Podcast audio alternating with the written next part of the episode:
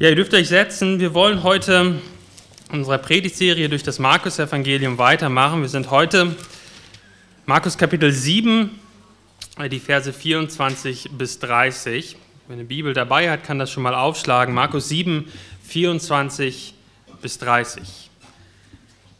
Wer Kinder hat, äh, kennt das. Äh, man geht in den Supermarkt oder wer Kinder hat und im Supermarkt ist und eine andere Familie sieht, ähm, Mutter oder Vater mit zwei Kindern oder auch einem Kind und das Kind hat einen Wutanfall, ja, weil er vielleicht das Überraschungsei nicht bekommt. Und ähm, wenn ich das sehe, dann denke ich immer, zum Glück bin ich das jetzt gerade nicht. Ähm, aber wenn man mit seinen Kindern nur oft genug in den Supermarkt geht, dann wirst du dich irgendwann als Vater oder als Mutter in der gleichen Situation wiederfinden.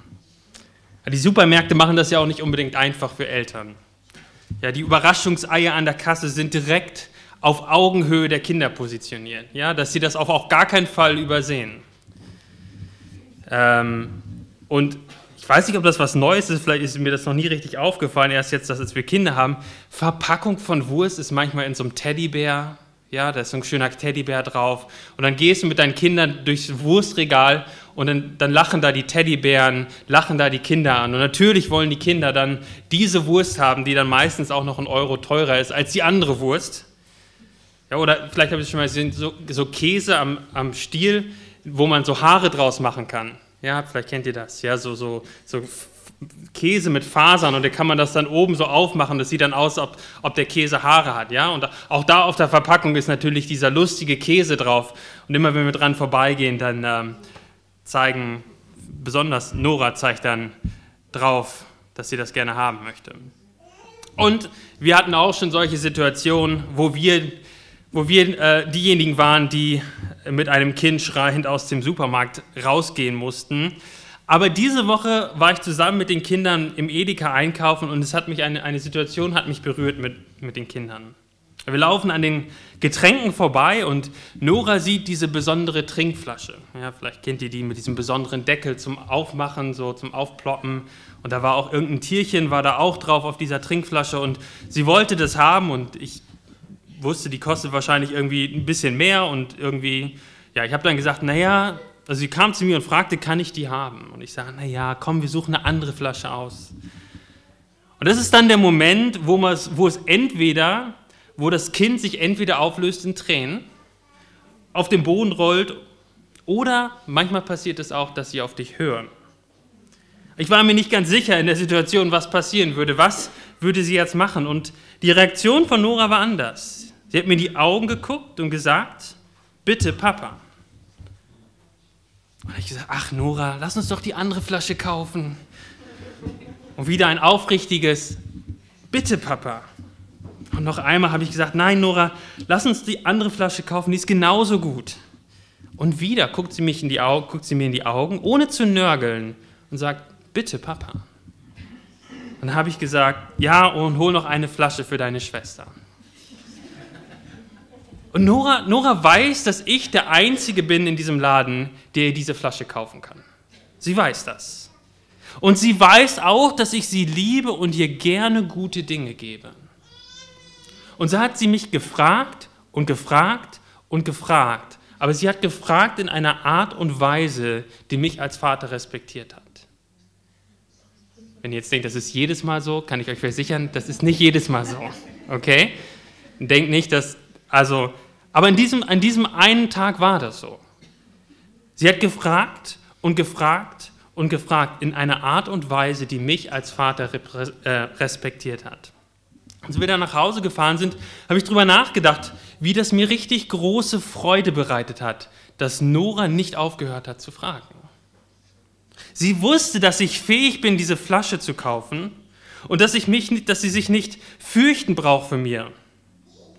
Dass sie sich nicht fürchten braucht, immer und immer wieder mit ihrem Anliegen aufrichtig und ehrlich zu kommen. Und selbst als ich als Erster abgelehnt habe, hat sie nicht aufgehört, auf ihre kindliche Art und Weise weiter zu fragen. Man könnte sagen, dass sie Glauben hatte an mich, dass ich sie liebe und dass ich fähig bin, ihr das zu geben, was sie meint zu brauchen in diesem Fall. Das heißt nicht, dass ich ihr immer das gebe, was sie, wonach sie fragt, auch wenn sie zehnmal fragt und zehnmal nett fragt. Aber es bringt unglaublich mir unglaublich große Freude, wenn sie mit ihrem ehrlichen, kindlichen Glauben an mich als Vater kommt und um Dinge bittet. Und in der Bibel sehen wir immer wieder, wie wir dazu aufgerufen werden, immer und immer wieder zu Jesus zu gehen und ihm unser Anliegen zu bringen. Und auch, auch wenn keine Antwort kommt oder es so scheint, als ob er nicht hört, ob, als ob Gott nicht hört, dann dürfen wir immer und immer wieder kommen und ihm unser Anliegen bringen. Nicht, nicht in einer respektlosen Art und Weise, aber mit einem aufrichtigen Herzen, das glaubt, dass Gott uns liebt und dass er seinen Kindern gerne gute Dinge gibt. Aber wir kommen zu Gott nicht zu einem, wie zu einem Getränkeautomaten, den wir gebrauchen. Nein, wir kommen als Kinder zu unserem Vater im vollen Vertrauen, dass er unsere einzige Hoffnung ist. Dass es keine Alternative gibt zu diesem Vater. Und so kommen wir zu unserem Vater und wir bleiben bei ihm, denn er ist unsere einzige Hoffnung. Und heute in unserer Predigt begegnen wir einer Frau, die genau das getan hat. Sie ist zu Jesus gekommen mit einem Anliegen und sie ist bei Jesus geblieben, als es so schien, als ob, nichts helfen, als, als ob er nicht helfen würde. Und die erste Antwort von Jesus war Nein auf diese Frage der Frau. Aber die Frau, und das werden wir gleich lesen, hat sich gedemütigt und ihr Vertrauen auf Jesus gesetzt. Lasst uns gemeinsam diesen Text lesen aus Markus 7, die Verse 24 bis 30. Und er brach auf von dort und begab sich in die Gegend von Tyrus und Zidon und trat in das Haus, wollte aber nicht, dass es jemand erfuhr und konnte doch nicht verborgen bleiben. Denn eine Frau hatte von ihm gehört, deren Tochter einen unreinen Geist hatte. Und sie kam und fiel ihm zu Füßen. Die Frau aber war, Griech, war eine Griechin aus Syrophönötien gebürtig, und sie bat ihn, den Dämon aus ihrer Tochter auszutreiben. Aber Jesus sprach zu ihr, Lasst zuvor die Kinder satt werden, denn es ist nicht recht, dass man das Brot der Kinder nimmt und es den Hunden hinwirft. Sie aber antwortete und sprach zu ihm, Ja, Herr, und doch essen die Hunde unter dem Tisch von dem Brotsamen der Kinder. Und er sprach zu ihr, um dieses Wortes willen geh hin, der Dämon ist aus deiner Tochter ausgefahren. Und als sie in ihr Haus kam, fand sie, dass der Dämon ausgefahren war und die Tochter auf dem Bett lag. Ich glaube, der Hauptgedanke hier ist dieser, echter Glaube demütigt sich vor Jesus und er hofft alles von ihm. Echter Glaube demütigt sich vor Jesus und er hofft alles von ihm. Und Jesus wird einen solchen Menschen niemals abweisen. Also demütige dich und vertraue Jesus und er wird sich deiner annehmen. Demütige dich vor Jesus und erhoff alles von ihm. Jesus wird einen solchen Menschen nie abweisen. Also demütige dich, vertraue Jesus und er wird sich deiner annehmen. Wenn wir die Geschichte uns anschauen, dann sehen wir, wie Jesus in die Region von Tyros und Sidon geht und das war ein heidnisches Gebiet. Ja, also ein Gebiet, wo ganz, viel, wo, wo, wo ganz, ganz wenig Juden gelebt haben. Und, und Jesus war ein Jude, er ist, ja, war ein Jude und während er auf dieser Erde war und während seines Dienstes auch auf der, äh, in Israel, hat er hauptsächlich unter Juden gedient. Israel war das auserwählte Volk Gottes, Jesus ihr Messias und nur sehr selten macht Jesus Ausflüge in umliegende Gebiete, so wie hier. Er geht also in ein Haus und wollte, dass es niemand wusste. Wir wissen nicht ganz genau warum, das sagt uns der Text nicht. Einige vermuten, vielleicht brauchte er einfach ein bisschen Ruhe. Aber das hätte er eigentlich auch an einem anderen Ort in Israel machen können. Vielleicht, andere sagen, naja, vielleicht wollte er die Juden dort erreichen, die in dieser Gegend gelebt haben. Auch möglich. Wie dem auch sei, Jesus geht in dieses heidnische Gebiet, aber er konnte nicht versteckt bleiben. Sein Ruf als Lehrer und auch sein Ruf als Heiler ist bis in diese Gegend gekommen. Und dann lesen wir, wie diese Frau in Vers 25 kommt. Sie fällt vor ihm nieder und sie fleht ihn an, dass er seine, ihre Tochter heilt von diesem oder diesen Dämonen austreibt.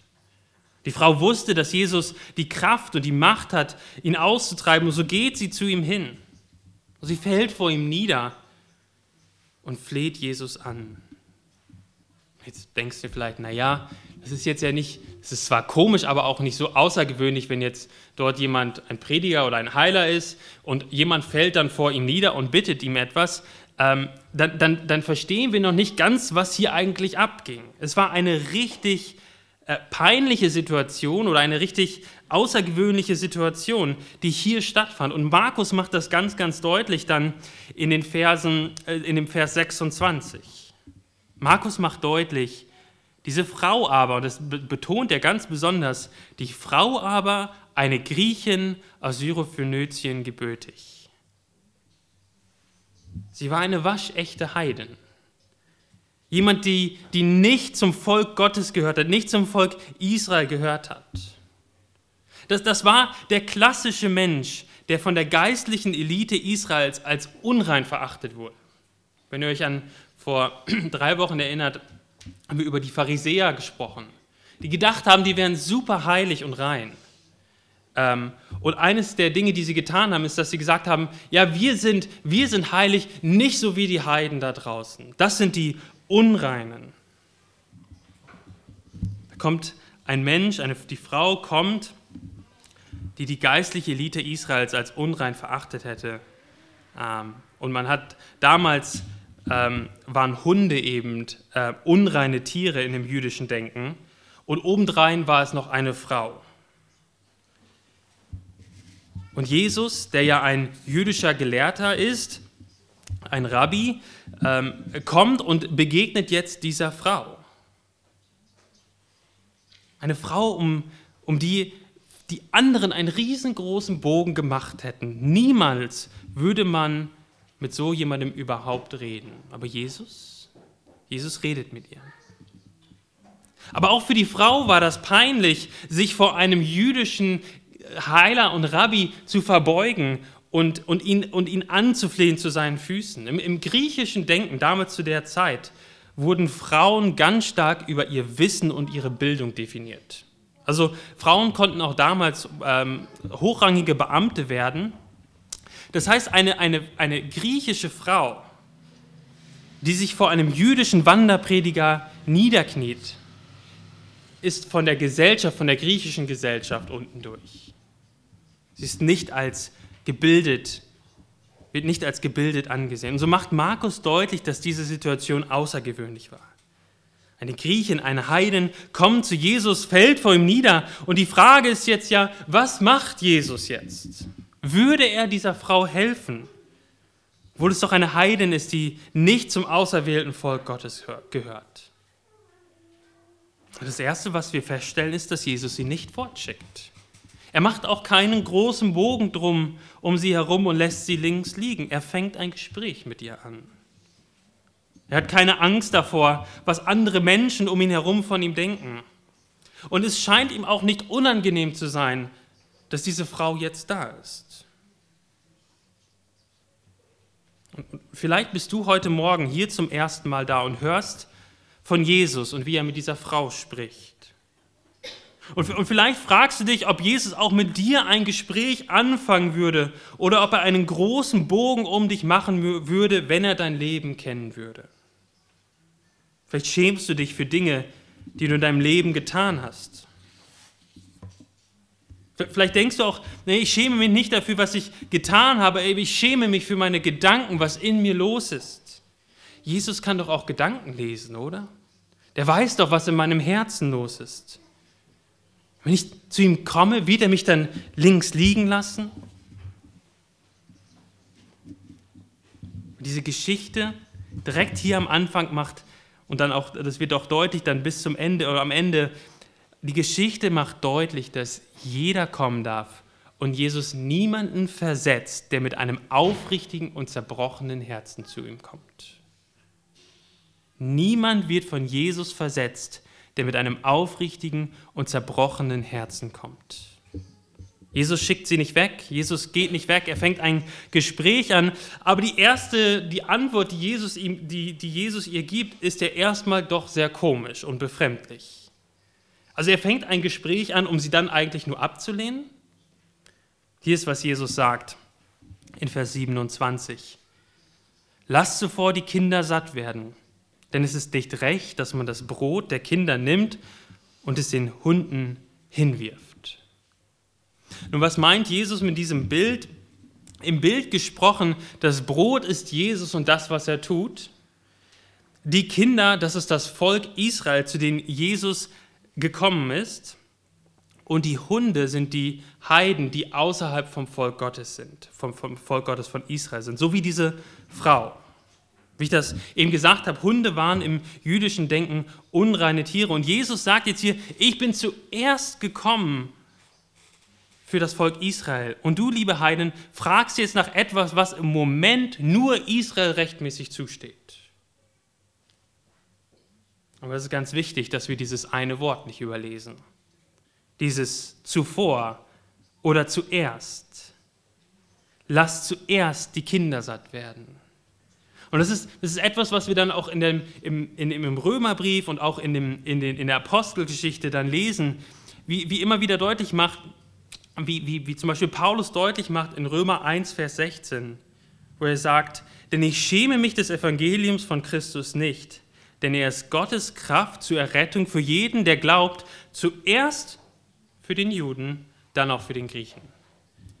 Ähm, auch die ersten Christen in der Apostelgeschichte haben, haben zuerst zu den Juden gepredigt. Und dann wurde die Tür aufgestoßen, auch zu all den anderen Völkern, zu den Heiden. Und selbst ein Petrus, der Apostel Petrus, brauchte eine Vision, um das zu kapieren, dass das Werk von Jesus nicht nur dem Volk Israel gilt, sondern allen Menschen auf der ganzen Erde. Aber zuerst, zuerst zu dem Volk Israel.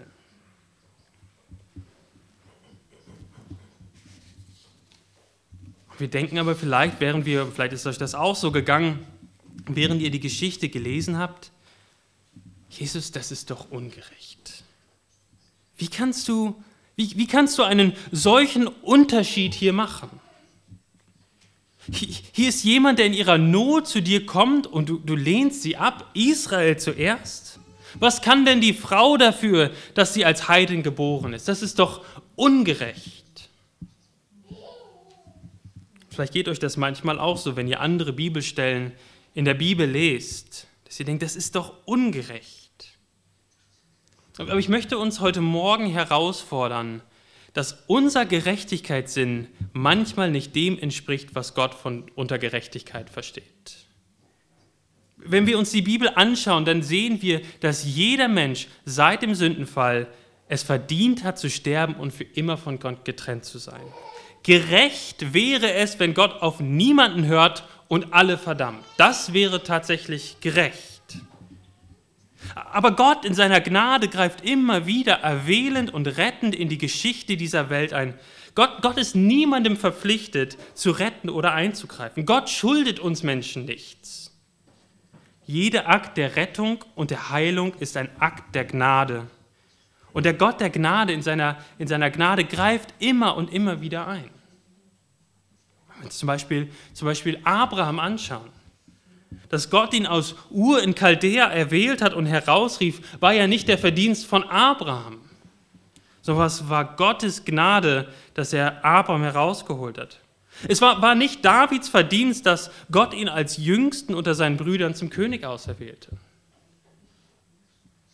Liebe Gemeinde, es war Gottes souveränes Eingreifen, das auch dich zum Glauben an Jesus Christus geführt hat. Ja, wir haben geglaubt und wir haben Jesus vertraut, aber nicht deshalb, weil du oder ich besser bin als andere. Der Glaube ist ein gnädiges Geschenk des Dreiein Gottes. Und es ist unglaublich wichtig, dass wir das ganz tief verstehen. Gott ist niemandem von uns etwas schuldig. Er schuldet dieser Frau nichts und Gott steht auch nicht in unserer Schuld. Wir, und das ist ganz wichtig, wir kommen immer als Bettler und Arme und Unreine zu Jesus und hoffen auf seine Gnade. Wir hoffen darauf, dass er uns gibt, was wir nicht verdienen.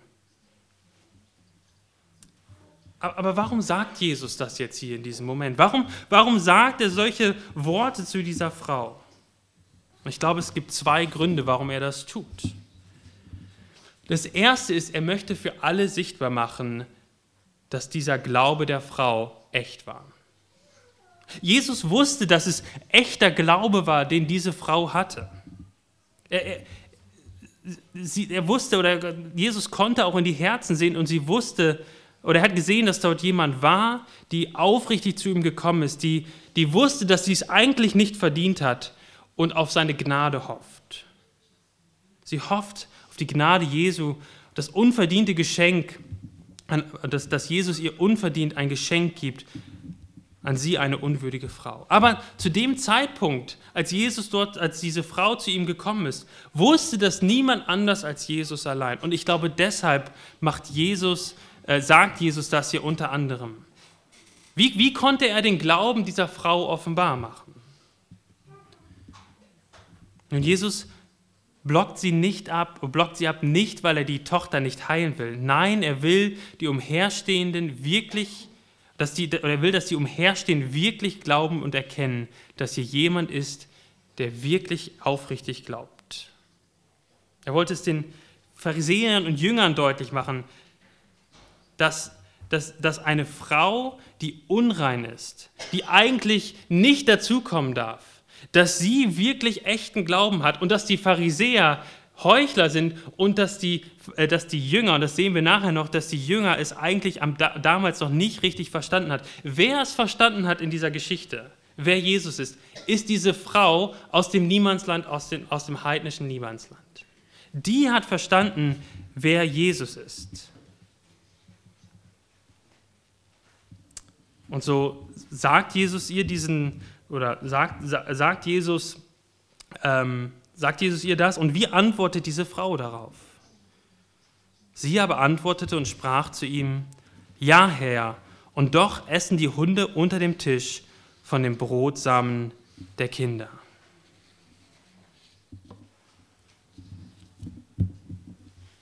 Das Erste, was wir sehen, ist, dass die Frau nicht weggeht.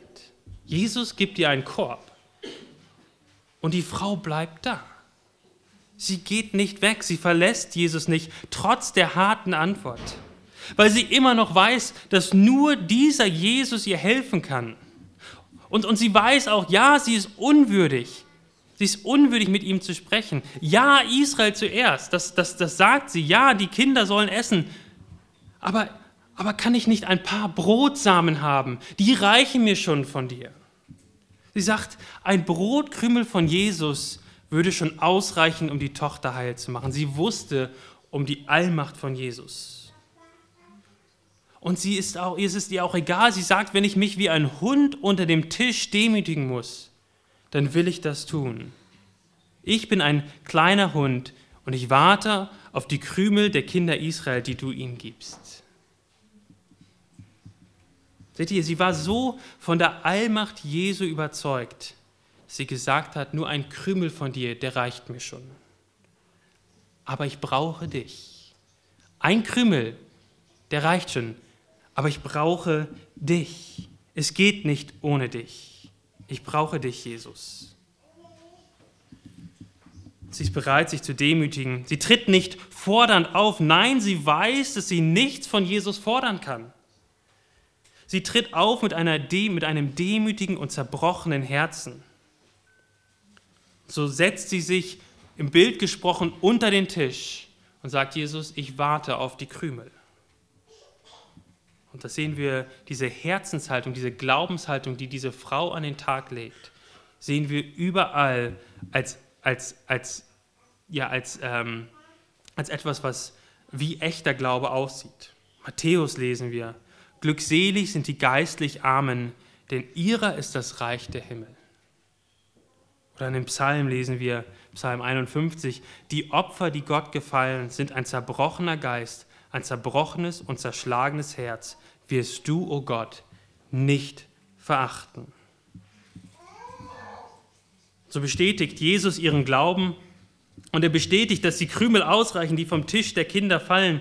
Und so sagt er dann in Versen 29 und 30, und er sprach sie, um dieses Wortes willen geh hin, der Dämon ist aus deiner Tochter ausgefahren. Und als sie in ihr Haus kam, fand sie, dass der Dämon ausgefahren war und die Tochter auf dem Bett lag. Wie ist das in deinem Leben? Wer ist Jesus? Für diese Frau, für diese Frau war Jesus die einzige und letzte Hoffnung. Und, und, und, und vielleicht ist heute auch der Tag für dich dran, wo du verstehst, dass alles, was du in deinem Leben probiert hat, probierst hast, dich leer und hoffnungslos zurückgelassen hast, hat. Und, und dann möchte ich dir sagen, Jesus ist der Einzige, der dich niemals enttäuschen wird. Er wird dich durchtragen bis zum Ende. Jesus nachzufolgen und ihm zu glauben, ist nicht einfach. Es ist auch demütigend, seine Sünden zu bekennen und, und, und, und es zu bekennen, dass man unwürdig ist.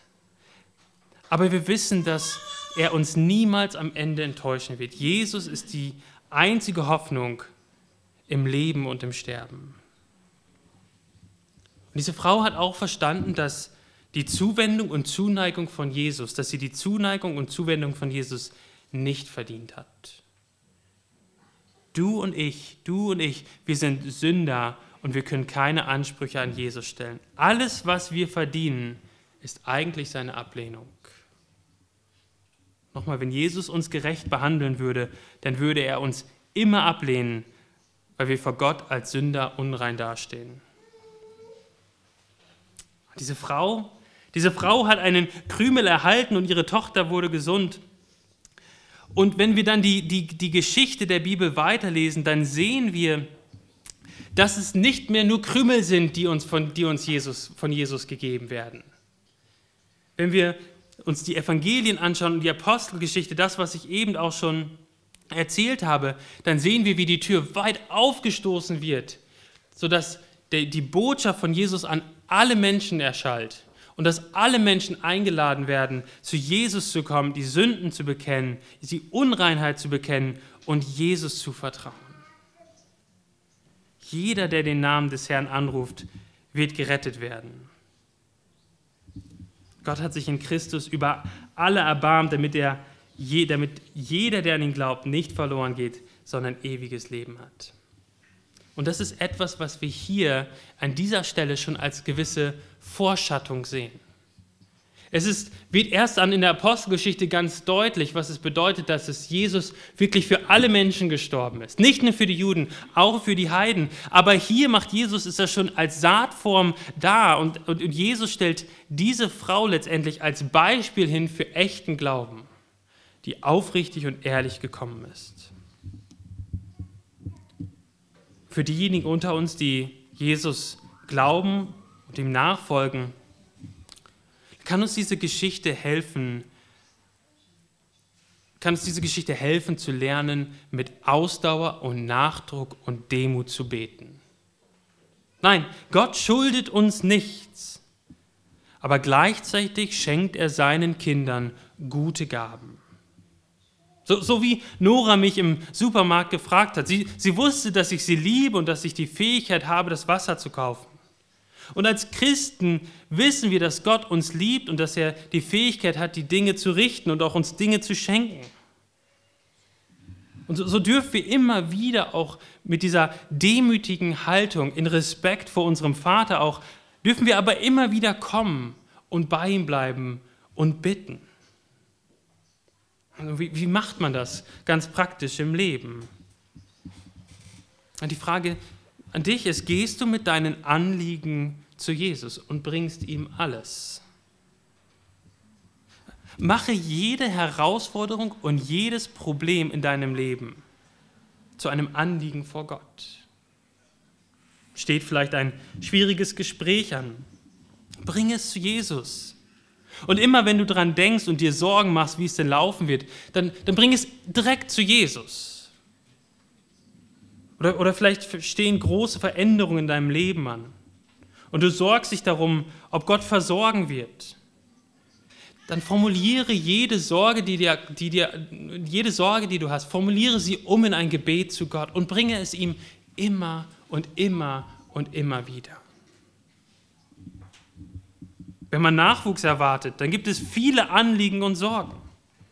Von der Gesundheit des Kindes über die Gesundheit der Mama bis hin zum neuen Auto, dass drei Kindersitze reinpassen. Ich weiß, wovon ich rede. Wer es noch nicht weiß, wir erwarten warten wieder Nachwuchs und in unserem Passat passen keine drei Kindersitze rein. Ja, und da gibt es jetzt viele Dinge und es kann meinen ganzen Kopf einnehmen. Man, die Gedanken drehen sich und kreisen sich. Und dann zu sagen, hey, ich kann jeden Gedanken, jede Sorge, jedes, jede Not oder ja, jeden Gedanken umformulieren in ein Gebet und es immer und immer wieder zu Gott bringen. Mache mir heute Gedanken um die Gesundheit von Paige vielleicht. Ich bringe es zu Gott. Und morgen mache ich, kommen die Gedanken wieder und ich bring, darf es wieder zu Gott bringen. Ich darf immer und immer wieder zu Gott gehen und es ihm bringen.